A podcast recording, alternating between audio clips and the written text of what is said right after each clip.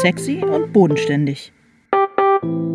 Till Rether und Alena Schröder reden übers Schreiben.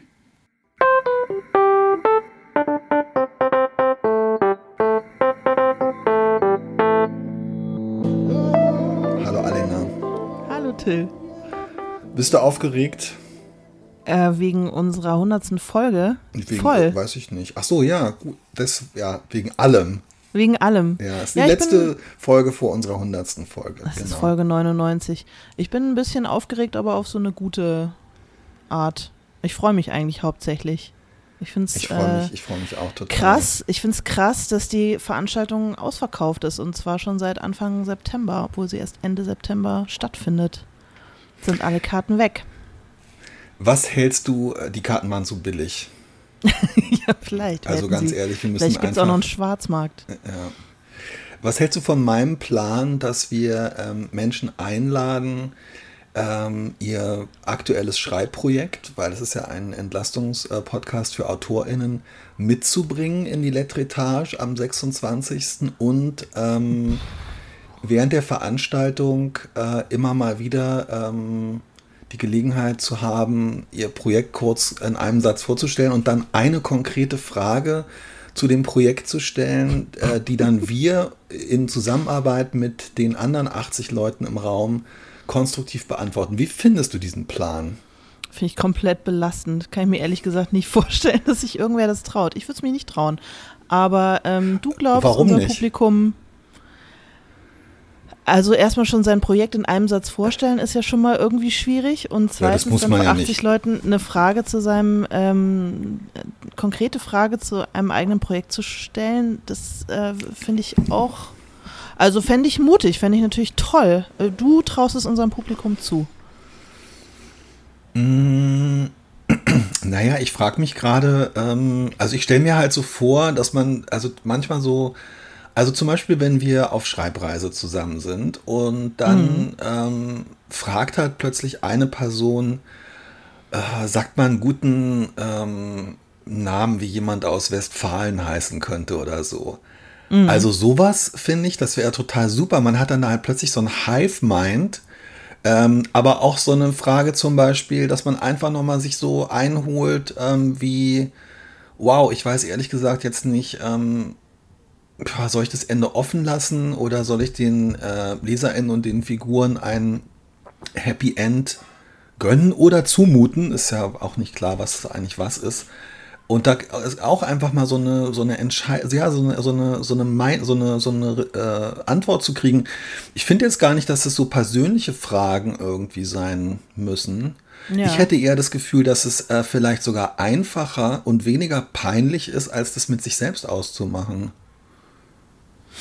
Okay, ja, so gesehen äh, hast du natürlich recht. Ich finde es trotzdem, also ich würde mich natürlich tierisch freuen. Ich fände es eine irre Überwindung. Ich finde, äh, wenn Leute das machen und äh, konkrete Schreibfragen stellen äh, zu den entsprechenden Möglichkeiten, dann sollten sie dafür auch belohnt werden. Auf jeden Fall. Mit einer Antwort.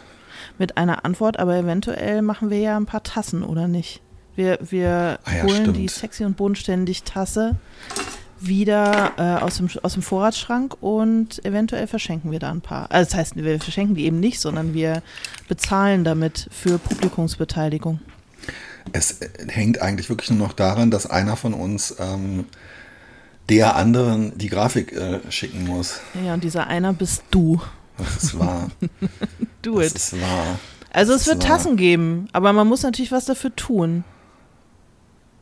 Hm. Und eine Schreibfrage stellen ist natürlich schon mal ein Weg dahin. Okay. Na, ich Oder nicht? erinnere am Ende nochmal daran. Ja, finde ich, ich finde es ich find's ein super Plan. Bist du aufgeregt oder nicht? Ähm, ich freue mich und ähm, ach, ich bin aufgeregt, weil ich mich auf die vielen Fragen und die spannenden Projekte von dem, von dem vom Publikum freue. Ich mag einfach, ich brenne einfach für Projekte. Und Okay. insofern ja. Super, super, super. Äh, Dann lass mal loslegen hier mit Folge 99. Ja, wir haben ja quasi schon losgelegt, weil du heute Morgen, als ich das Skype einschaltete, als erstes zu mir gesagt hast, ähm, ich hätte äh, zwar ein sehr schönes T-Shirt an, aber ich hätte mich, äh, Zitat, eingesaut Es tut ich, mir leid. Es ähm, ist mir irgendwie so, ich weiß auch nicht. Ich weiß gar nicht, ob du Normalerweise mache ich das nicht. Ich habe halt Doch, so eine, so eine, so eine Zahnpasta-Spritzspuren vorne auf meinem, ähm, auf meinem T-Shirt. Ähm, und das ist eigentlich auch das Thema heute. Ja, wir reden über Verwahrlosung. Wir reden über Verwahrlosung, weil die Leute einfach lieber hören möchten von unserem Unglück und unserem Elend und nicht so sehr von unserem, von unserer Freude. Ja, aber wobei, vielleicht ist Verwahrlosung nee, genau. ja auch Teil der Freude und gar kein Unglück und Elend. Absolut. Und ähm, es, es, ist wirklich einfach genau dieses Thema schon, weil ähm, ich weiß halt genau, wenn wir jetzt heute mit Podcasten ähm, fertig sind, in zwei, drei Stunden, dann werde ich hier ja im Grunde genommen mehr oder weniger sitzen bleiben und noch an einem Text weiterschreiben und werde wahrscheinlich meinen ersten Kontakt mit Menschen, die nicht zu meiner Familie gehören, heute gegen 16.30 Uhr oder so haben. Und vorher werde ich natürlich, ähm, bevor ich rausgehe, werde ich, würde ich auch ohne dein, dein Feedback gemerkt haben, dass ich äh, ein, ein äh, bekleckertes T-Shirt anhabe. Das, und das würde ich dann um, würde mich umziehen. Ich würde mir, wie meine Mutter früher gesagt hätte, was Richtiges anziehen. Mhm. Aber so ist es, mache ich es natürlich nicht und es stört mich jetzt null. Also der Text, den ich ähm, mit Zahnpasta auf dem T-Shirt schreibe, unterscheidet sich für mich nicht von dem, den ich ohne Zahnpasta auf dem T-Shirt schreibe. Aber ich glaube, du bist wirklich so. Ja, ist mir wirklich komplett egal. Aber du, bei, genau, bei dir ist es anders, oder? Du bist auch immer, wenn wir, ähm, wenn wir den Podcast machen, du bist immer wie aus dem Ei gepellt und ich bin eigentlich so, als hätte mich jemand unterm Bett gefunden und mit so einem Besenstiel hervorgeholt. Das stimmt nicht, das stimmt nicht. Das stimmt nicht. Ich glaube, deswegen ist mir das heute mit deiner, mit der, mit dem mhm. Zahnpasta-Siff mhm. auch so, so aus mir rausgebrochen, weil ich das von dir nicht gewohnt bin. Das, ähm, ja, nee, stimmt. Ich, ich kann so körperliche Verwahrlosung äh, nicht so gut haben im Arbeitskontext. Also es passiert okay. natürlich, es passiert natürlich auch einfach, wenn der Stress, das Stresslevel so hoch ist und ich einfach keine Zeit habe.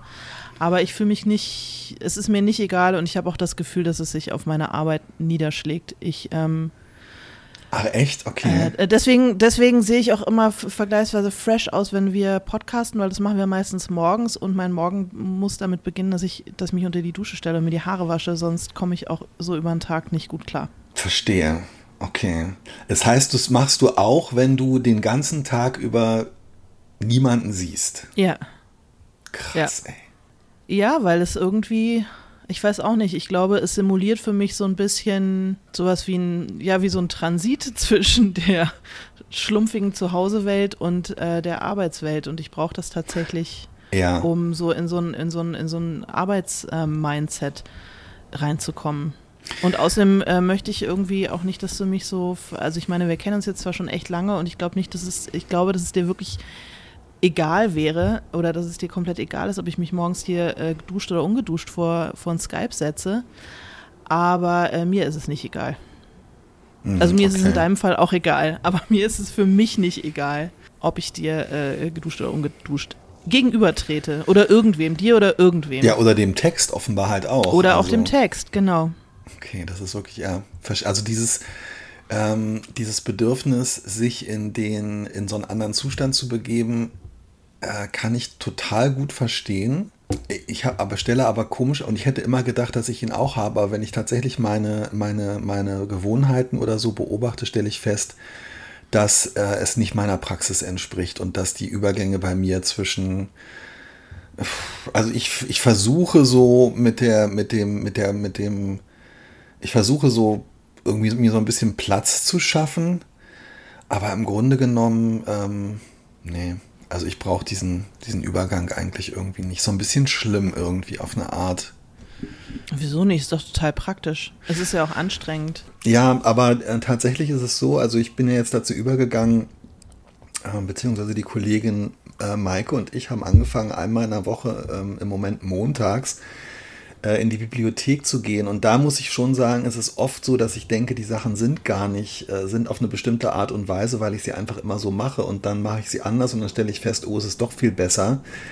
Und ähm, ich muss tatsächlich auch sagen, dass das natürlich für mich, also gestern haben wir uns um halb neun ge, äh, am, am S-Bahnhof getroffen. Ähm, und ich habe dann festgestellt, ja, es ist schon was anderes, wenn man dann wirklich um neun an so einen ganz frischen, unberührten ähm, Bibliothekstisch tritt und seine. Ich habe auch gleich gemerkt, dass ich meine, dass ich die Utensilien, die ich mitgebracht hatte, dann ähm, so, so richtig symmetrisch da so ein bisschen angeordnet habe und das äh, war irgendwie schon, habe dann doch gedacht, naja, es ist, war so eine Anti-Verwahrlosung, die vielleicht doch besser ist auf die Dauer. Hm. Ach, ich weiß es nicht. Aber vielleicht hast du auch einfach nicht so ein krasses Bedürfnis danach. Ich habe ja auch ansonsten ein ziemlich krasses Bedürfnis nach Ordnung und ähm, Symmetrie. Ich muss immer das Gefühl haben, dass ich irgendwie die Bälle in der Hand behalte, um mal wieder. Habe ich schon lange nicht mehr. Ich habe schon lange kein Jonglage-Bild ähm, mehr benutzt hier. Habe ich jetzt nur für dich gemacht. Jonglierst du eigentlich noch? Äh, die Bälle in der Hand, die noch nie jongliert. Dass ich so die Fäden in der Hand behalte, dass ich so on top of things bleibe und dazu gehört irgendwie auch, dass ich das um mich rum äh, so eine gewisse Ordnung herrschen muss, weil mir das wirklich quasi, das macht mir ein körperliches Problem. Es gibt auch Phasen, wo ich zum Beispiel wenn ich sehr gestresst bin, wo ich es körperlich nicht gut aushalten kann, die Zimmer meiner Kinder zu betreten, weil die sind natürlich so, wie sie es für Teenager gehört, meistens ziemlich unordentlich, was ähm, total okay ist und ihr gutes Recht ist. Das stört mich an sich nicht, aber ich, äh, ich kann es nicht gut angucken. Es macht was Körperliches mit mir und deswegen gehe ich dann einfach nicht in deren Zimmer rein. Ja, ja, ja, verstehe ich. Bei mir ist es total umgekehrt. Meine Kinder sind beide wesentlich unordentlicher und äh, lustigerweise äh, Unordentlicher oder ordentlicher? Ordentlicher, als du? ja, viel ja. ordentlicher. Und äh, lustigerweise, als ich heute ähm, auf dem Weg in die Küche war, ähm,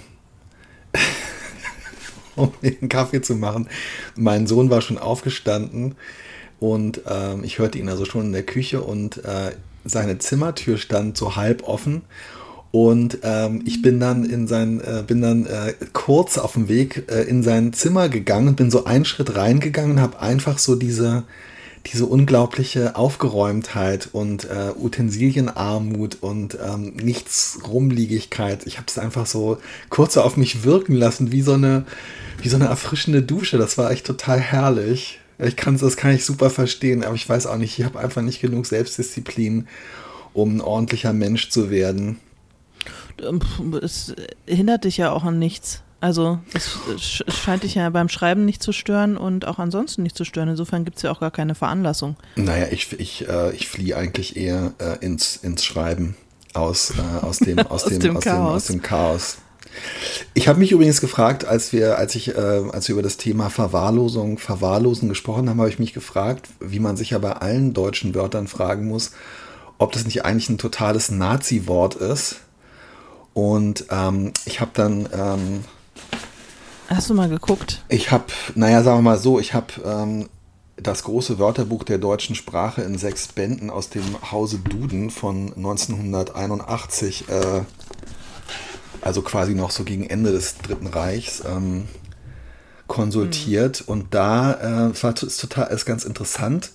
Also verwahrlosen kommt vom mittelhochdeutschen verwahrlösen, unachtsam mhm. behandeln. Also jemanden oder etwas unachtsam oder achtlos äh, behandeln, durch Mangel an Pflege, Vernachlässigung oder ähnliches in einem in einen unordentlichen Zustand, in einen Zustand zunehmenden Verfalls geraten, herunterkommen.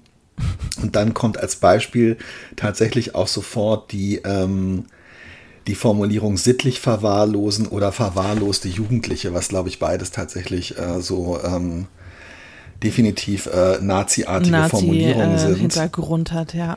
Aber ich finde, dass ähm, also dieses, äh, was mir, was mir an dieser Definition total gefallen hat, jetzt gerade so auf das Schreiben bezogen, dass ähm, also dass es so eine Dynamik äh, beschreibt und einen sich einen fortschreitenden und sich offensichtlich ähm, intensivierenden Prozess ähm, also in einen unordentlichen beziehungsweise in einen Zustand zunehmenden Verfalls geraten.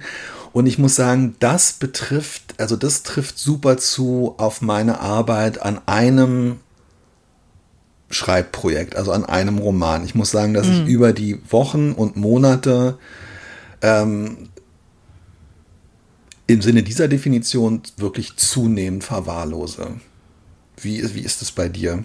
Oh, nee, das ist eigentlich nicht so. Aber also als Krass. ich jetzt bei, als ich jetzt bei Unheimlich still äh, da am Ende noch mal so sehr heftig äh, umschreiben und dran arbeiten musste und so, da hatte ich dann, sah das hier auch so ein bisschen aus wie bei so einem 19-jährigen Gamer-Incel irgendwie mit äh, fünf Kaffeetassen und äh, Cola und Red Bull und Pizzakartons und und allem. Okay. Ich kann das für so einen ähm, für so einen für so einen abgeschlossenen also wenn ich weiß, es sind jetzt irgendwie zehn krasse Tage, dann ist mir auch egal, wenn irgendwo der Kram rumfliegt und wenn es nicht ordentlich ist, das geht dann. Oder zum Beispiel, wenn wir auf Schreibreise fahren, dann bin ich jetzt auch ja nicht jeden Morgen wie aus dem Ei gepellt und ähm, da stört mich das auch nicht. Doch. Was doch? Es stört mich doch? Oder ich bin nee, jeden Morgen bist, aus dem Ei gepellt? Du bist jeden Morgen wie aus dem Ei gepellt. ich liebe einfach diese Formulierung. ja. Ich pell dann ja auch ein Ei in der Regel. Weiß und glänzend. Mm, ja, genau. Die Formulierung ist wirklich eigentlich extrem unschmeichelhaft. Oh Total, ja. Ja, aber ich habe, okay, ich möchte mir jetzt einbilden, dass du sie erstmal freundlich gemeint hast. Meine Mutter hat es immer über ähm, aparte äh, Frauen gesagt, beziehungsweise sehr gepflegte Frauen. Das ist so eine gepflegte Frau, wie aus mm. dem Ei gepellt. Mm, okay. Ja, ich weiß nicht, ob sie das über mich gesagt hätte. Wir werden es äh, nicht mehr, ich habe sie ja leider nicht kennengelernt. Wir werden Sicherlich. Es nicht, nicht mehr nachprüfen können. Nee, aber es gibt schon so eine Art von sehr gepflegter Frau, die nochmal auf eine andere Art und Weise zurecht gemacht ist als ich. Insofern, ich mhm, glaube, das ist eher, was deine Mutter meint. Äh, also für so einen begrenzten Zeitrahmen kann ich das schon und auch zulassen, aber nicht über Wochen und Monate. Ich verwahrlose, und ich glaube, das zum Beispiel machst du gar nicht, ich verwahrlose halt eher so geistig. Mhm. Äh, ja, aber das. Also, das ist der Punkt, wo ich verwahrlose, auch äh, innerhalb eines Schreibprojekts. Erklär mal, was du damit meinst. Also, ich würde sagen, ich, ich verwahrlose psychologisch, das kann ich danach auch erklären, aber ich glaube, du meinst mit geistig was anderes oder was meinst du damit? Also ähm, ich, ich merke das jetzt vor allem jetzt, wo es vorbei ist, also wo ich erstmal fertig bin mit Schreiben und jetzt noch nichts Neues angefangen habe, dass ich plötzlich wieder anfangen kann zu lesen und es mir Freude macht und ich ja. mich einlassen und konzentrieren kann. Also, dass ich viel mehr jetzt wieder in der Lage bin, meinem Geist Gutes zu tun und dem äh, schöne Dinge hinzuzufügen und auch was zu fühlen dabei und mich einzulassen auf irgendwas. Und während äh, dieser sehr intensiven Arbeit konnte ich tatsächlich nichts lesen. Ich konnte auch nichts äh, ich konnte auch keine irgendwie, auch nur minimal anspruchsvolle Serie gucken oder so. Ich habe wirklich super trashige Netflix-Dating-Shows geguckt, also richtig mhm. dummes Fernsehen.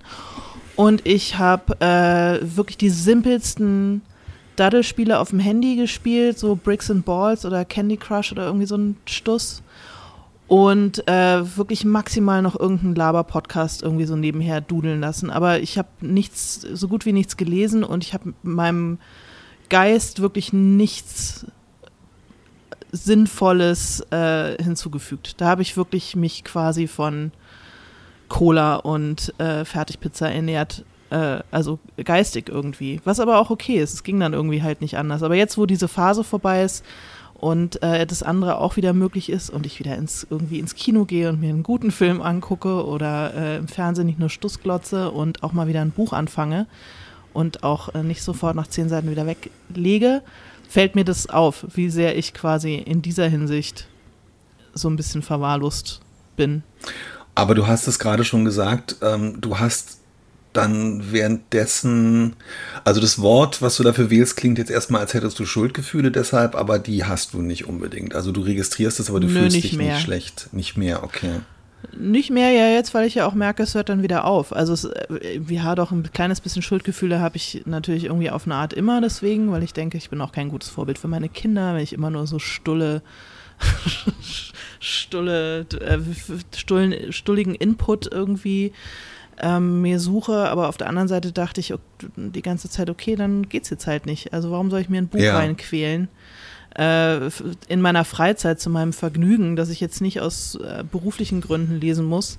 Äh, wenn, ich, wenn ich dabei überhaupt keine Entspannung verspüre und wenn ich mich eigentlich mit den Emotionen, die dieses Buch oder dieser Film oder so auslöst, gerade überhaupt nicht auseinandersetzen kann, mhm. weil das alles too much ist. Ich will mich eigentlich nur so ein bisschen betäuben und äh, dann damit komme ich jetzt gerade besser klar. Aber jetzt, wo mir irgendwie doch wieder bewusst wird, dass dieser Zustand endet, habe ich auch keine Schuldgefühle mehr deswegen. Und ich glaube, meinen Kindern ist eh scheißegal, was ich, womit ich meine Freizeit verbringe. Ich glaube, der Zug ist abgefahren, dass die da sich von in irgendeiner Form beeindrucken lassen, ob ich ein Buch lese oder in mein Handy gucke. Ja, verstehe, was du meinst. Frage ich mich auch, wie das eigentlich ist. Hm. Aber ich habe das Gefühl, dass du, während du arbeitest, du liest trotzdem weiter, du bist irgendwie, du, du, also wie gesagt, deine, deine geistige Verwahrlosung ist nicht, ist nicht ganz so heftig wie meine während so einem krassen Schreibprojekt, oder? Mm, ja, also ich würde es jedenfalls nicht so nennen, aber ich glaube, dass auch tatsächlich, ähm, also für mich hat Lesen, äh,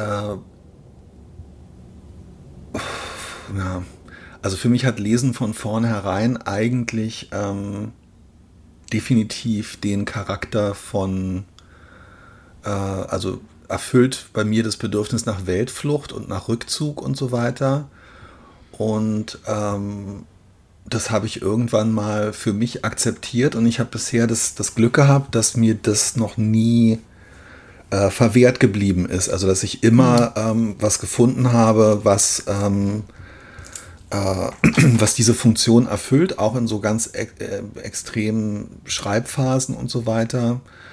Äh, ich bin dann zum Teil aber auch nicht besonders ähm, anspruchsvoll, beziehungsweise ich habe auch extrem genaue Vorstellungen davon, was ich gerne lese und Sachen, auf die ich mich dann immer verlassen kann.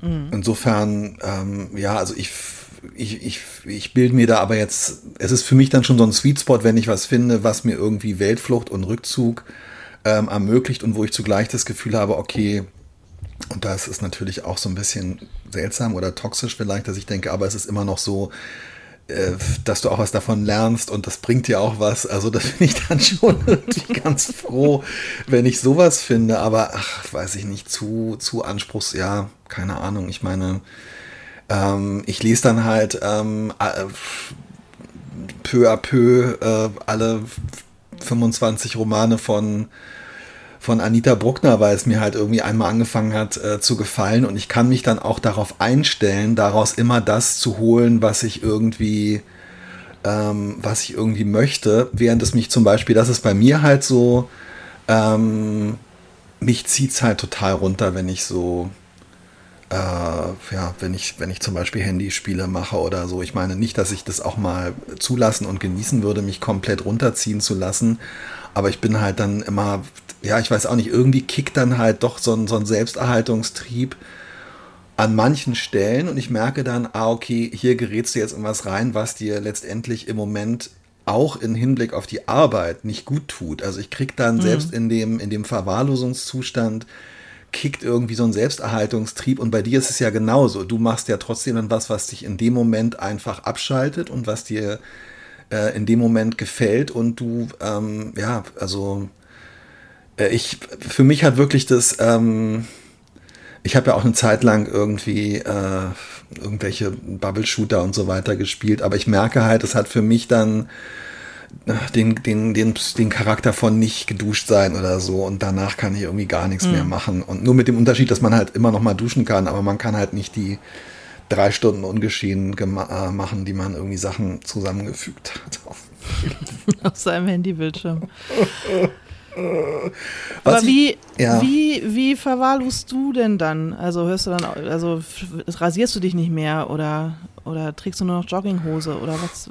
Ähm, naja, also was ich. Wie was, äußert sich deine Verwahrlosung? Ja, also ich glaube, ich bin durchaus wirklich. Ähm,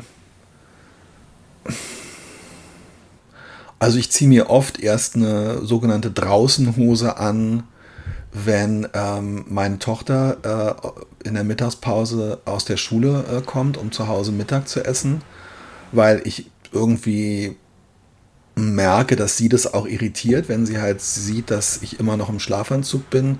Mhm. Aber wenn ich alleine leben würde, würde ich das äh, zum Beispiel nur machen. Also wenn ich, wenn ich abends um 20 Uhr rausgehen würde, würde ich mir um 19.40 Uhr eine Hose anziehen und so. Mhm also das ist mir wirklich völlig egal. Ich bin da, was so an der Oberfläche ähm, ja, ich habe zu dem einen DHL-Boten habe ich ein, ein, gutes Verhältnis und manche andere äh, DHL-Boten, es tut mir dann leid, wenn jemand anders auf der, auf der Tour ist, weil ähm, oh, der Blick, die Blicke sind dann manchmal schon so ein bisschen mitleidig, habe ich das, habe ich das Gefühl, wenn da halt so ein, so ein Typ im T-Shirt mit. Ähm, ich habe vorhin gesagt, es wäre Zahnpasta. In Wahrheit war es natürlich äh, Vanillesoße wahrscheinlich, die ich heute Morgen ähm, aus dem Tetrapack vorm Kühlschrank die in die, den Schlund geschoben hast. Ich weiß es nicht. Ich weiß nicht, was es war. Ähm, aber was ich, also was ich total interessant finde und was, was mich beschäftigt, ist, dass wir beide jetzt halt auch so über diese, also du hast über diese intensive Phase der Überarbeitung oder beziehungsweise der Ergänzung und des Lektorats und so weiter gesprochen. Und ich habe ja auch davon als so einen dynamischen Prozess gesprochen. Und ich merke halt, dass ich irgendwie so psychologisch total auf den Hund komme und runterkomme und zerrüttet werde und mich auch unachtsam behandle selber und, und verhalte, weil ich nämlich irgendwie so, je weiter dieser Schreibprozess fortschreitet, desto mehr fange ich an, ihn wirklich für das Wichtigste auf der Welt zu halten. Und irgendwie mhm. frage ich mich, ob das nicht auch, das, das, das führt dann zu so Verhaltensweisen, die irgendwie, die ich auch als, als, als, als Anzeichen von Verwahrlosung ähm, äh, empfinde. Also ich bin dann zum Beispiel nicht mehr richtig ansprechbar für meine Familie. Ich bin teilweise echt unfreundlich. Ich bin irgendwie wirklich sehr abgewandt. Und äh, dann entsteht auch so eine, also das hier so zum Thema äh, sittliche Verwahrlosung, dann entsteht irgendwie auch so, eine, so eine totale Egozentrik. Also dass ich dann halt mhm. wirklich so denke, hä, warum warum ähm, bildet meine Familie nicht jeden Morgen ein Spalier, wenn ich äh, äh, aufstehe und, ähm, und, und macht irgendwie die Welle und sagt, oh, der Herr Autor schreibt. ist da, Vater schreibt, er begibt sich an den Schreibtisch, es ist so schön, es ist so wichtig, es ist so toll. Sondern warum, ähm, warum räumen trotzdem alle den Geschirrspüler nicht aus und whatever? Verstehst du? Also es entsteht so eine, hm. ich empfinde diese, also ich, bei mir findet eine wachsende, dynamische Egozentrik statt und ich finde das irgendwie sittlich verwahrlosend, muss ich sagen. Mhm. Mhm. Hm. Ich finde es nicht okay. Ich habe auch wirklich richtig, im Nachhinein ähm, würde ich sagen, ich habe auch richtig so Streit angefangen jetzt gegen Ende. Ich hatte eine sehr intensive äh, Doppelschreibphase, weil ich aufgrund von logistischen Verwicklungen Anfang Ende 2021, Anfang 2022 und dann aufgrund der Programmplanung des Verlages eigentlich zwei Rowold-Manuskripte unmittelbar nacheinander abgegeben habe und jetzt auch mhm. unmittelbar nacheinander bearbeite. Und als ich in der, in der Endphase des zweiten ähm, war, des siebten Danowski-Krimis, da habe ich auch wirklich, würde ich sagen, zu Hause angefangen, so, so Streit anzufangen, weißt du, so einfach um mich, um mich zu spüren. Als Ventil quasi. Ja, aber auch um mich, im Nachhinein würde ich sagen, in dem Moment hätte ich gesagt, ja, als Ventil und warum haben denn nicht alle mehr Verständnis und warum sehen denn nicht alle und so weiter und so fort. Ähm, jetzt würde ich sagen, einfach irgendwie auch so, ja, um mich selbst zu spüren und auch um mich wichtig zu machen. Hm. Und so ein bisschen frage ich mich, wie, wie komme ich da eigentlich darauf, weißt du? Also wie, wie komme ich darauf, dass ähm, dass jetzt das, das Schreiben äh, des siebten Romans einer ähm, Mittellister äh, Krimireihe irgendwie wichtiger ist, als in die neunte Klasse zu gehen und da acht Stunden am Tag rumzusitzen oder ähm, äh, als Medizinjournalistin ähm, an einem Podcast und an Artikeln zu arbeiten. Also wa wie, warum nehme ich mir heraus, dass ich irgendwie in einer Extremsituation bin und Recht darauf habe, mich irgendwie aufzuführen? Ich frage dich. Äh, kann ich dir nicht beantworten. Ich war in, in, dieser Zeit auch schon im Urlaub und hab, mit mir hast du dich ja zum Glück nicht gestritten. Jedenfalls habe ich nichts davon mitbekommen. Weiß nicht, kann ich dir nicht sagen, aber also. Ja, aber hast du das nicht, nicht, dass du immer so ein bisschen dann so, so denkst, ähm, warum merken die anderen nicht, was ich hier Unmenschliches gerade leiste und ähm, also ein bisschen überzeichnet jetzt und dass man irgendwie so das Gefühl, dann am Ende doch, ich meine, das, wogegen ich eigentlich hier immer wieder rede in unserem, wie du sagen würdest, Laber-Podcast, ähm, nämlich, dass man das alles so wichtig nimmt und überhöht, irgendwie ich tue das dann halt doch auch so in dieser extremen Naja, aber wenn man es jetzt gar nicht wichtig nimmt, es geht ja auch nicht. Ich meine, dafür ist es zu anstrengend. Wenn wir es nicht auch ein bisschen überhöhen und wichtig nehmen würden, dann ähm, und auch nicht ein bisschen einfordern würden, dass andere das auch sehen, dann, dann, dann wäre es ja noch, noch komplizierter, den Kram immer aus sich rauszudonnern. Es ist ja auch anstrengend. Meine Situation ist natürlich insofern anders, als dass meine Kinder nur jede zweite Woche hier sind und äh, ich immer eine Woche habe, in der ich hier auf niemanden Rücksicht nehmen muss und das deswegen quasi hier auch kein Publikum wäre für meine Streitlust beziehungsweise mein Bedürfnis nach, äh, seht ihr nicht, was ich hier, was ich hier schufte und was ich hier arbeite. Ach, ich glaube, ich werde dann eher, also ich, ich glaube, ich werde dann, ich, ich richte das eher nach innen und ich werde dann halt verzagt. Also ich werde dann eher Ja. so, so, so destruktiv nach innen, was glaube ich auch nicht besser ist. Also ich meine, da leiden dann zwar andere nicht ganz so krass drunter, aber im, ja, ich werde dann einfach stumm und niedergeschlagen und äh, und bedürftig. Also bedürftig nach irgendwie äh, Zuwendung und Zuneigung und äh, und so. Aber ich ich, äh, fange deswegen glaube ich keinen Streit an. Was auch finde ich, ja, ja, gut, ich will das Wort jetzt nicht überhöhen, aber ich finde es ganz interessant, dass hier in diesem Duden von 1981 äh, wirklich eine ganz andere Zeit irgendwie.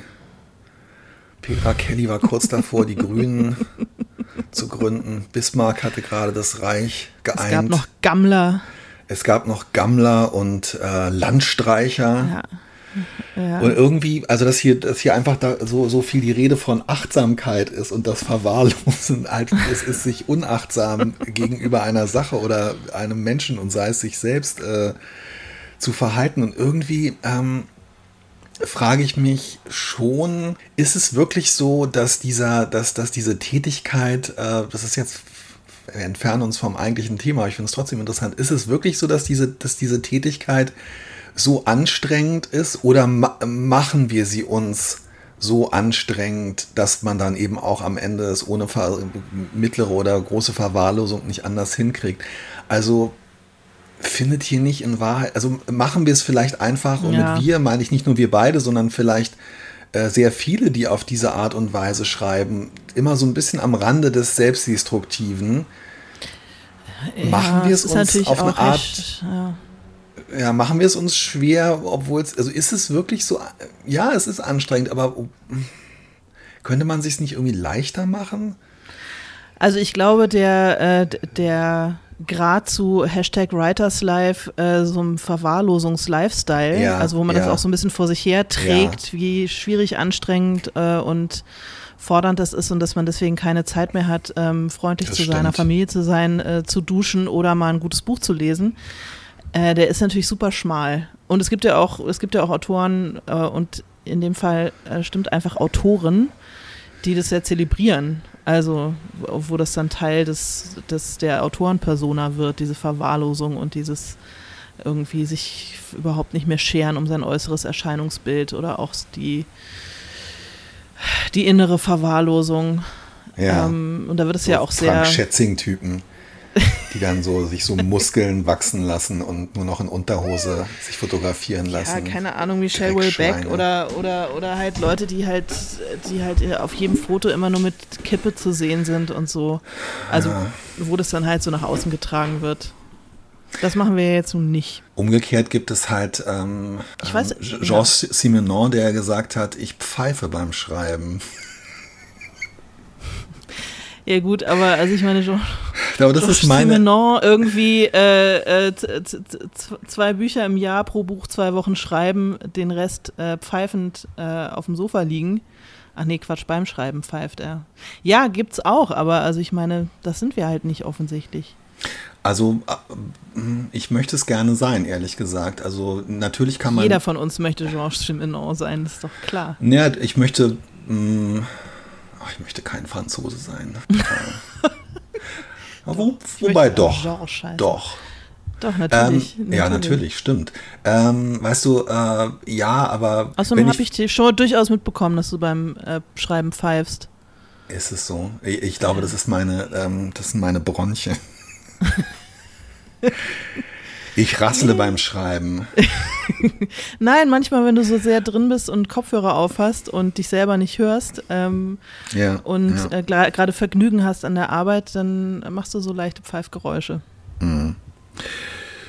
Ja, also ich will jetzt auch nicht irgendwie so tun, als äh, könnte einem, müsste man nur seinen Habitus verändern und dann plötzlich würde einem alles leicht fallen und so weiter. Aber ja, ich habe mich zum Beispiel, also ich muss sagen, ähm, äh, ja, ich habe mich, ich habe mich tatsächlich so ein bisschen erschrocken ähm, dieses Jahr und ich, also das hört jetzt so an, hört sich jetzt so an, als wäre ich hier die ganze Zeit als Haustyrann äh, durch, durch, durch, durch die Gegend gefegt und hätte die Leute zusammengefaltet. So ist es überhaupt nicht. Es ist eher auch tatsächlich so ein bisschen an der Nähe, äh, in der Nähe deiner Verzagtheit. Also dass ich eher so das Gefühl hatte, alle müssten mich doch mehr trösten und müssten noch irgendwie lieber zu mir sein und so weiter. Ähm, ich habe aber schon auch so gemerkt, so möchte ich mich eigentlich gar nicht mehr unbedingt. Ähm, also ich möchte nicht, dass dieses Gefühl immer stärker wird äh, über so einen Schreibprozess. Mhm. Ich möchte das eigentlich irgendwie ähm, so ein bisschen besser regulieren können. Und was bei mir auch ein ganz schlimmes Zeichen von, ähm, von ja, weiß nicht, nee, Zeichen nicht, so eine Art Ausprägung von, in Anführungszeichen, Verwahrlosung ist, mir fällt zum Beispiel, also ich kann mich eigentlich um nichts anderes dann mehr kümmern, ab so einem gewissen Punkt. Also ähm, irgendwelche Unterlagen ablegen oder irgendwas aufräumen oder äh, also gerade so äh, Selbstverwaltung kann hm. ich eigentlich nicht während der letzten Monate eines ähm, äh, eines Schreibprozesses machen, was total bescheuert ist, weil in dem Moment, wo dann irgendwas fertig und abgegeben ist, dieser Stapel auf dich. Genau, wartet. dann sagen alle, oh ja, toll, oh, feier doch mal jetzt ein bisschen und äh, oh, genieß doch mal und wie schön und was machst du denn jetzt? Ja, ich mache jetzt 48 Fensterbriefumschläge auf und guck, was da, was da los, was da so los ist. Das finde ich total aber, furchtbar. Ich hasse ja, das. das. Ist, aber wie kannst du das dann die ganze Zeit so verdrängen? Ich, weil das kann ich nicht. Das ist auch, ähm, das ist auch was, was ich, also ich muss immer äh, on top of äh, Selbstverwaltung bleiben, weil das ein Thema ist, das mir solche Ängste macht und ich dann einfach wirklich nachts nicht schlafe wegen diesen Fensterumschlägen. Ja. Wenn ich das nicht einfach direkt erledige, wenn ich nicht direkt die Rechnung schreibe, wenn ich nicht direkt den Steuerkram mache, dann das ist das ist wirklich wie in so ähm, Treibsand äh, versinken. Ich muss die ganze Zeit strampeln, weil sonst kriege ich einfach so Angstzustände und ich, ich, ich könnte das gar nicht mal für zwei, drei Monate nicht machen, weil ich, wie gesagt, dann schlafe ich nachts nicht. Dann habe ich das Gefühl, ich, er, ich ertrinke. Ja, ist interessant. Also bei mir ähm, ist tatsächlich die Medizin gegen diese Angstgefühle und ähm, gegen dieses Hilflosigkeits-, Kontrollverlustgefühl und so weiter, was ich durchaus auch habe. Aber die Medizin dagegen ist ähm, an dem Tag dann erfolgreich, in Anführungszeichen, zumindest von der Menge her, geschrieben zu haben. Das ist für mich so ah, ein, so ein starker, so, das gibt mir so einen Kick, dass mir dann wirklich äh, zeitweise alles egal wird. Also das ist wirklich ja. so, es bricht dann auch irgendwann über mich äh, ein, aber in dem Moment kann ich das super, ähm, kann ich das wirklich super verdrängen. Und es ist wirklich wie so ein, also ja, es ist, ich bin wirklich stoned und äh, nehme das dann auch nicht so, nehme das dann nicht so wahr. Und das finde ich ganz interessant. Also jetzt so für mich ist ja hier auch meine Therapie, mhm. dass ich in dem Moment auch irgendwie denke, und ich habe das auch verdient ich habe das jetzt auch verdient, dass ich mich da nicht drum kümmere und ich muss mich da jetzt auch nicht drum kümmern, denn ich mache gerade das Wichtigste, was ein Mensch auf der Welt tun kann, nämlich ich Werk. beschreibe, wie Adam Danowski ein Käsebrot isst und niemand kann mich dabei aufhalten. Nicht mal das Finanzamt. Niemand. Gar nichts. Ja, da, ich könnte mich, glaube ich, einfach nicht so sehr darauf fokussieren, beziehungsweise ich nutze diese äh, Selbstverwaltungsdinge, die ja, wenn sie erledigt sind, auch einem so ein kleines Glücksgefühl machen. Also wenn man es geschafft hat, sich wie ein erwachsener Mensch zu verhalten und diese Dinge ja. einfach zu erledigen, fühlt man sich ja hinterher auch irgendwie auf so eine komplett kranke Art und Weise ganz ja, gut. Ja, schrecklich, furchtbar. Und Als wenn man seinen Pass vorgezeigt hat und mm, genau. ähm, nicht irgendwie und ähm, es gab einfach nur ein, ein grummeliges Zuklappen und er wurde zurückgeschoben, weil man ist einfach ein leicht identifizierbarer deutscher Staatsbürger, der seinen Pass verlängert hat. Ich habe dann auch mal so ein ganz unangenehmes Gefühl, wirklich so richtig so ein, ja, alles ja, richtig das habe ich gemacht. gut gemacht. Hab ich genau, gut gemacht, schrecklich das schlimm, schlimm, schlimm, schlimm. Naja, gut, aber äh, an Tagen, wo es bei mir mit dem Schreiben, also wo ich schon weiß, ich werde dieses äh, Gefühl heute nicht herstellen können mit dem Mhm. erfolgreich geschrieben haben, ist das eine gute Möglichkeit, um wenigstens so, ein, so einen Hauch von Glücksgefühl zu produzieren. Nämlich, hey, aber dafür, aber dafür, wenigstens Okay, hast du diesen ja, Brief ja, ja, aufgemacht, wenigstens hast du dieses Formular ausgefüllt, wenigstens hast du diese Rechnung gestellt, Mhm. wenigstens hast du deine Reisekostenabrechnung gemacht. Solche Sachen. Spannend, okay. Wenigstens hast du die ganzen Briefe, die hier rumfliegen, auf, die, auf den Ablagestapel geräumt und so. Ja, das ist interessant, weil ähm, bei mir ist es wirklich, also ich, das ist interessant, diese Philosophie des Wenigstens ist bei mir auch ganz, ganz, ganz, ganz stark.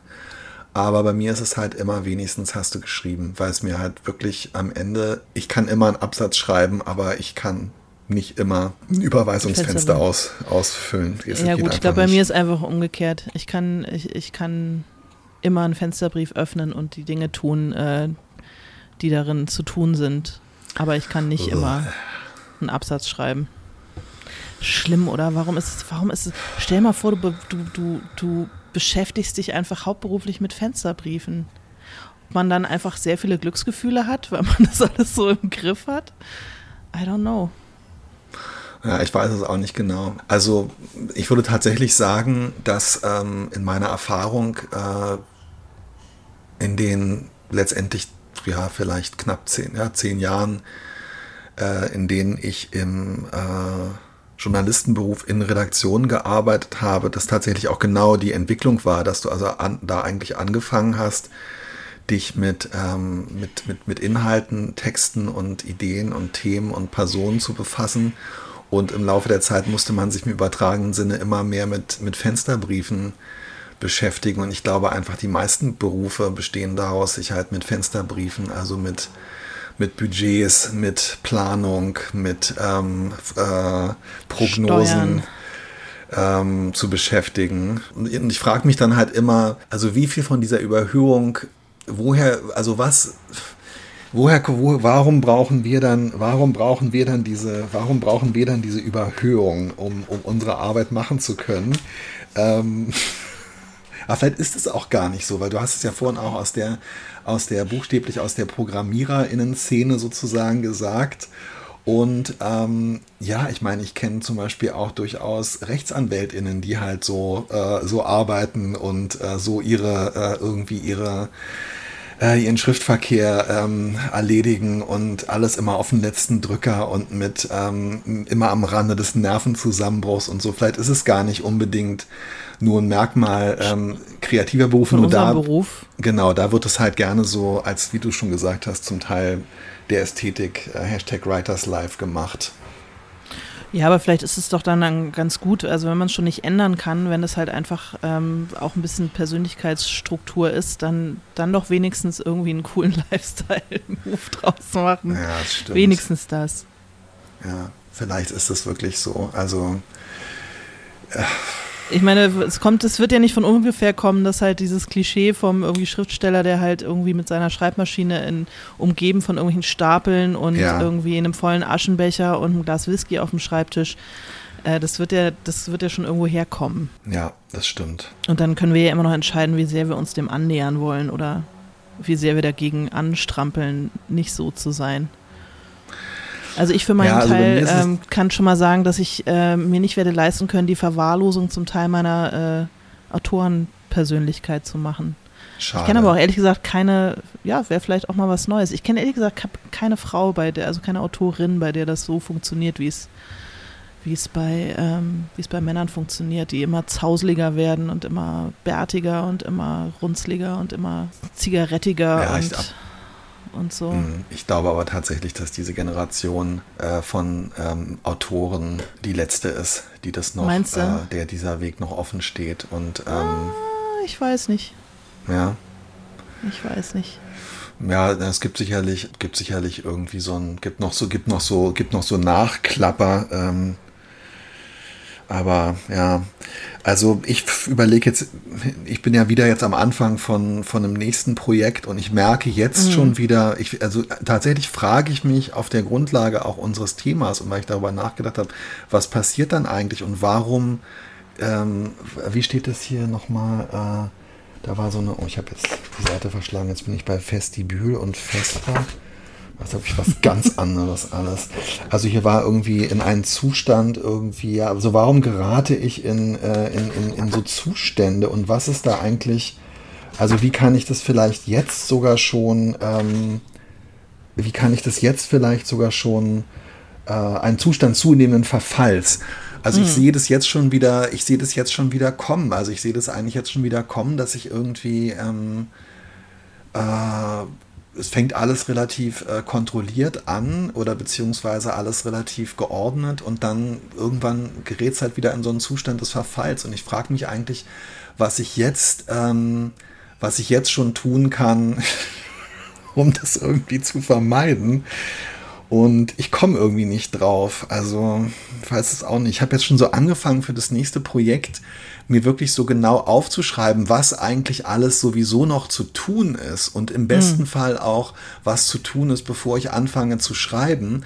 Ähm, bei mir gerät nämlich dann auch alles in Chaos und Verfall, weil ich dann halt beim Schreiben merke, was eigentlich, jetzt abgesehen von dem, was sonst liegen bleibt, beim Schreiben noch alles zu tun wäre an Recherchen, an Überlegungen, an äh, Figurenplanung und so weiter. Und dann ähm, entsteht auch nochmal so ein, äh, ja, eben wirklich so ein, nochmal so ein, so, ein, so ein Chaos, was unter Umständen gar nicht mehr kreativ, sondern wirklich nur Anzeichen von Verfall und Entropie ist. Mhm. Aber ich merke auch, nee, wahrscheinlich äh, muss ich diese Dynamik jedes Mal aufs Neue erleben. Aber es wird nicht einfacher und nicht angenehmer. Ich empfinde es als zunehmend belastend und bin eher ratlos. Gibt es denn irgendwas an äh, so Verfallsprozessen, äh, die du als lustvoll empfindest? Also lust, lustvolle Verwahrlosung oder gar nichts daran? Naja, also was ich, äh, was ich wirklich gerne mag, ähm, ist so dieses äh, wirklich mehr oder weniger ähm, beiläufige, wo man von außen sagen würde, okay, dieser Mensch hat sich, äh, er hat sich aufgegeben. Aber wenn zum Beispiel morgens ähm, alle äh, zur Schule gehen oder bei der Arbeit sind und ich könnte oder müsste eigentlich den äh, Frühstückstisch abräumen und sitze da äh, irgendwie in Boxershorts und, ähm, und zwischen den Krümeln. Und dann denke ich, ach, weißt du was? Und ähm, klappe irgendwie meinen Laptop auf und schreibe dann da was ähm, und habe weder meine Notizen äh, noch habe ich irgendwas aufgeräumt, noch bin ich geduscht. Und dann wird es irgendwie 12, 12.30 Uhr und ich denke, oh, jetzt müsste ich langsam eigentlich mal Mittagessen machen ähm, und hier steht noch das Frühstück und ich bin in Unterhosen. Aber dann, das, das empfinde ich als, also es würde von außen eigentlich so dem, dem, dem Stichwort Verwahrlosung entsprechen, aber das empfinde ich als, als freudvoll, ja. Weil Absolut. du dabei produktiv gewesen bist. Weil äh, ich das Gefühl habe, dass es das Gegenteil von, ähm, von Überhöhung, weil ich einfach so gedacht habe, na, ich kann doch jetzt auch einfach kurz so ein bisschen vor mich hinschreiben und weil ich dann so das Gefühl habe, ach guck mal, du hast jetzt einfach hier äh, einen Vormittag lang geschrieben und hast es gar nicht so, hast es irgendwie, ähm, es ist nicht so ein existenzielles Thema für dich geworden. Du hast offenbar, du hast mhm. was geschafft, aber es geht mir mehr noch sogar darum, dass ich so ein bisschen so eine schöne, offenbar auch so eine innere Distanz. Also einmal war es so Begeisterung, weil ich wollte gleich loslegen, aber es war jetzt auch so, dass ich nicht so gedacht habe, na, jetzt muss da aber erstmal hier alles schön hin und dann macht man sich noch eine Tasse Tee. Ach, jetzt habe ich meinen Tee vergessen, ich mache mir noch eine Tasse Tee. und ähm, oh ja, habe ich eigentlich, guck mal hier und oh, ich, wo war ich nochmal in dem Notizbuch und leg mal das am besten direkt daneben und dann mache ich mir das Fenster auf mit den Recherchenotizen. Nee, einfach nur so, pff, egal. Ich, so richtig so dieses, ja, genau, und so dieses Gefühl, wenn man so mit dem Laptop das Geschirr wegschiebt und auf der anderen Seite des Tisches fällt vielleicht auch was runter, Haferflockenpackung oder so, aber es ist dann egal in dem Moment. Das empfinde ich als total schön. Okay. Aber es ja. wäre mir extrem peinlich und das ist halt auch schon passiert. Ähm, oh, Papa, wir haben Ausfall und dann stehen plötzlich drei 15-jährige Mädchen äh, um 11.30 Uhr vor mir und diesem Tisch und diesen Boxershorts und diesem Laptop und dann denke ich irgendwie so, mein Gott, was mache ich hier eigentlich? Ja, okay. Verstehe. Aber dann hast du immerhin trotzdem ja was geschrieben. Wenigstens das. Ja, total, absolut, weißt du? absolut. Und äh, jetzt wurde, konnte man natürlich sagen, ja, und dann ist es ja so, guck mal, der Mann hat ja dann schon was gemacht und jetzt äh, hat er ja eigentlich äh, auch so eine äh, Gratification und so. Und jetzt könnte er ja, wenn er dann Mittagessen gemacht hat, ähm, sich hinsetzen und äh, die Fensterumschläge aufmachen, die aus dem Briefkasten gekommen sind, mhm. weil ähm, er hat ja nun äh, schon was anderes Gutes gemacht und er hat ja seinen, seinen, seinen Selbstwert und seinen Wert als Bürger schon irgendwie bewiesen. bewiesen. Jetzt muss er doch eigentlich Kapazitäten haben, um sich dem anderen zu widmen. Aber da ist es dann bei mir so eher so selbstdestruktiv, dass ich dann denke, nee, Leute. Jetzt erstmal hinlegen. Ich bin ja nun schon, ähm, ich habe ja nun schon was gemacht heute und ganz ehrlich, das habe ich mir jetzt wirklich verdient, dass ich ähm, hier auf dieses Anschreiben vom Landkreis äh, Bad Segeberg, wo ich 66 statt 60 gefahren bin, da muss ich nicht drauf antworten heute. Da zahle ich lieber in zwei Wochen die 80 Euro Mahn- und Bearbeitungsgebühr. Also es geht mich gar nichts an. Ah, ja, auf eine Art bewundere ich dich dafür, dass, äh, dass du das kannst. Ich kann das dann leider nicht. Ja, aber es, es löst ja, außer das, was geschrieben ist, auch keine Probleme. Ja, gut. aber gut, der, der aber dein Alltag ist dann vielleicht weniger, ist, ist dann äh, weniger angstgetrieben. Jeder Fensterumschlag macht mir so viel Angst, dass ich, dass ich mich dieser Angst sofort stellen muss. Sonst äh, wird sie übermächtig. Naja, ich, also ich, bei mir ist am ehesten wirklich lustvoll der sozusagen die kontrollierte, die kontrollierte zeitlich begrenzte Verwahrlosung. Das mag ich schon auch ganz gerne. Also wenn wir auf Schreibreise fahren, ja, klar ist ja. eine Woche lang ist alles egal, ich muss mich um nichts kümmern. Ja. Ähm, ich äh, trage bequeme Klamotten äh, und ich esse zu viel Süßkram und Snacks und ich fange zu früh damit an, irgendwie Alkohol zu trinken. Und ja. äh, es, nach einer Woche ist es aber auch wieder vorbei. Das ist eigentlich das, was ich am lustvollsten empfinde. Ja, das finde ich, es geht mir auch so. Es geht mir auch total so. Wobei ich dann danach immer denke, pff, warum muss es jetzt eigentlich vorbei sein? ich wollte noch sagen, dass ich, ähm, äh, du hast, ich habe ja vor, ich glaube inzwischen zwei Wochen oder so, habe ich meine Hamburg-Buchpremiere gehabt. Von, äh, bei euch ist es immer so unheimlich still, die du moderiert hast im Büchereck ja, Niendorf. Und es hat mich ein bisschen mehr als äh, notwendig gewesen wäre, äh, irgendwie ähm, angefasst und auch irgendwie angerührt, dass du dir zu diesem Zweck irgendwie so ein weißes Hemd und eine Anzughose angezogen hast. Ich weiß, das hast du möglicherweise nicht für mich gemacht, sondern ähm, fürs Publikum. Nee, ich hatte ich danach um 22 Uhr noch eine Schicht äh, als Kellner. ich habe ein bisschen eingebildet dass du es äh, für mich getan hast und es hat mich irgendwie und es äh, das hat mich irgendwie total äh, äh, gerührt oh. und gefreut. Fand ich richtig toll, dass du dich ein bisschen schick gemacht hast für mich. Ich war irgendwie sehr casual nee, unterwegs. gar nicht. Du warst du, du, war, du gar nicht, aber ich wollte äh, dir ein ja, ich wollte dir irgendwie ein ähm, einen, einen schönen Hintergrund äh, präsentieren, so wie wenn man nochmal zwei Topfpflanzen auf die Bühne schiebt, damit äh, die rüstige Jubilarin irgendwie besser zur ja, Geltung du, kommt. Ich habe das gemacht, du damit. Die, du warst die schönste Topfpflanze auf dieser es, Bühne. es war für mich wirklich, ähm, ja, es ist interessant, weil ich habe tatsächlich noch nie ein weißes Hemd angezogen zu irgendeiner Veranstaltung. Aber irgendwie. Ja, es kam mir auch irgendwie special vor. Und deswegen ja, es war total special. Als ich dich gesehen habe, wie du so die Treppe runtergeschritten bist in deiner, in, ja. in, in deinem weißen Hemd und deiner in schwarzen meinem Sonntagsstart. Da dachte ich so, oh Mensch. Ja, wirklich, in deinem Sonntagsstart. Da war ich echt so ein bisschen, oh Mensch, Till. Sweet. Ja. Fand ich irgendwie gut. Hat mich sehr gefreut.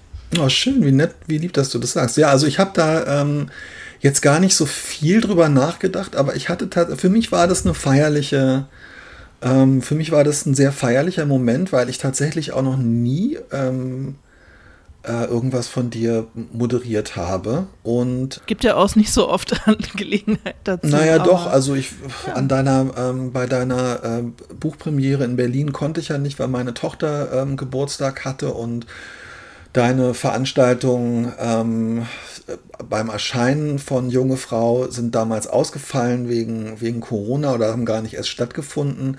Und irgendwie, also für mich war das was Besonderes, auch tatsächlich so vor dem Hintergrund, dass ich einfach so dachte, ja, also auch so gedacht habe, nein, wir haben so viel äh, Zeit miteinander auch bei der Entstehung deiner Bücher und so weiter verbracht. Und, ähm, und dann ging der Griff zu meiner Kellnerkluft. ja, Nur äh, Getränke hast du nicht gereicht. Da hat's, da hat's, dafür hat es dann nicht gereicht, aber das macht Das nichts. Es war ein rundum gelungener, äh, sehr schöner Abend, Ja. den ich sehr genossen habe. Und ich freue mich jetzt sehr auf den 26., wenn Oh ähm, Mann, ey, Menschen ja. im Publikum Fragen zu ihren Projekten stellen und sich von uns beantworten, lassen werden. Kein Mensch wird das machen, Till. Ich glaube das einfach nicht. Okay. Wenn kein Mensch eine Tasse will, wer nicht will, der hat schon, sage ich Ah, mal. krass, okay, ne? Gut, das ist jetzt eine Wette zwischen uns beiden. Aber ich, ähm, ich, ich freue mich Kann auch ich total drauf. Ob du eine Tasse gewinnen kannst? Ja, mal gucken. Wenn ich wenn die du Wette mir jetzt, gewinne. Wenn du mir jetzt, wenn du mir jetzt endlich die Grafik dafür rüberschiebst, äh, stell dich eine Tasse extra, die du in jedem Fall gewinnst. Soll da einfach nur hundertste Folge oder hundertste Folge ich war dabei, weil es das dann wirklich bei der Veranstaltung halt gibt, ja, oder? Ähm, ja, finde ich gut. Aber mach mal so, wie du, du bist bei uns der Optik, du bist bei uns für die Schönheit zuständig. Oh, das will echt Und einiges haben. die Optik. Wow. The pressure is Und- on. Und deswegen würde ich das ganz und gar dir überlassen. Ich werde es einfach nur benutzen und auf eine Tasse pappen. Super. Ich freue mich. Sehr schön. Ich freue mich auch. Dann, äh, ja, schick mal rüber. Ja, und weiterhin ähm, fröhliches Verwahrlosen. Ich werde jetzt ähm, mir ein anderes T-Shirt anziehen und den Rest von der Vanillesoße. Vanillesoße mir hinter die Binde kippen. Das Ohr Ja, irgendwie tupfen. oh, Ja, probier das mal. mache ich. Alles klar. Mach's gut. Schön, dich zu sehen. Schön, dich zu sehen. Alles Gute. Bis, bis, bis bald. Bis bald. Mach's gut. Was ist das für ein Ende? Oh mein Gott.